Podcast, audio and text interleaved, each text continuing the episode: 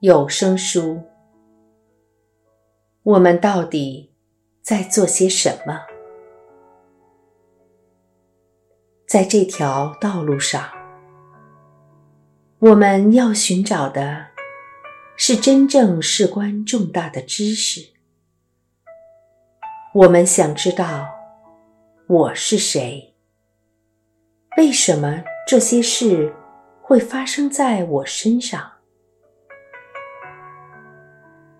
我们也想了解自己和这个世界的关系，以及为什么那些事会发生在他们身上。就算也许我们不是那么在乎自己。我们也会深深关切别人的遭遇，不管是一个无辜的受虐儿，或是身陷危难的朋友；不管是一个被大自然摧毁的村落，还是被人类消灭的物种，我们到底在这里做什么呢？难道只是每天混日子，直到被儿孙送进养老院？尽管思索这些大问题会为你带来启发，但最好的方法是从你眼前的处境开始，贴近自己，贴近自心。自己的身体，自己的人生，从此处开始思索。一旦你从自身找到意义重大的问题，这个问题或许也与他人息息相关，甚至可能关系到星球的运行，谁晓得？心灵的问答题，基本上是必须向自己发问，然后自己去寻找答案的。就像答案必将来自内心，同样的，问题也是由内在浮现。问题与答案来自同一个地方。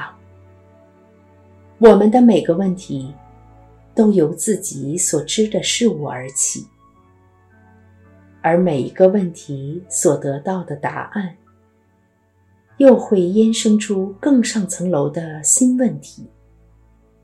如此，一而再，再而三。随着我们的领悟越来越多，我们的问题会变得越来越清楚。所得到的答案也会更加意义重大。这，就是我们在心灵之道上前进的方式。之后，在某个阶段，你会发现，对于自己的问题，有一种现在我完全了解的确信。你之所以会知道你懂了，是因为那不是别人给你的答案，那是你自己的。而在到达那样的确信前，你应该继续发问，继续质疑：如何得知自己在得到确信前就停止探索了呢？其中一个征兆，就是你要别人告诉你答案。这表示你的探索已经暂时喊卡了。这时候，你那勇于发问探究的心已经下班了。没错，别人可以给我们帮助。但这并不表示，在自身之外有某人可以带给我们所有答案。在某些程度上，我们的确可以仰赖佛陀和心灵有伴善知识的教导。这些我们尊敬的对象所带来的知识，可以帮助自己有更清楚、更精纯的领会。但这并不表示我们应该放弃自己的探索。不管谁说什么，都全盘接受；或是只要我们心目中的权威人士一开口，事情就搞定了。如果我们和他们之间没有真正打从心底的契合，那么，他们对真理的探索和领悟，对我们并没有帮助。不管对他们来说多么深刻的真理，如果他们的经验没有打入我们的心坎儿，那些真理对我们也没有用处。最终。你将会来到一个最后的问题，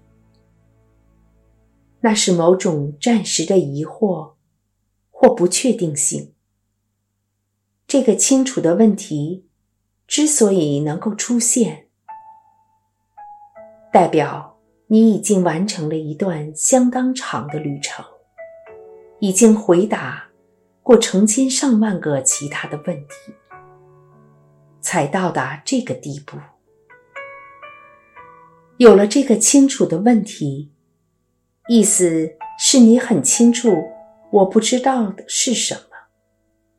现在你可以带着这问题去找你的老师，或去书上找答案来。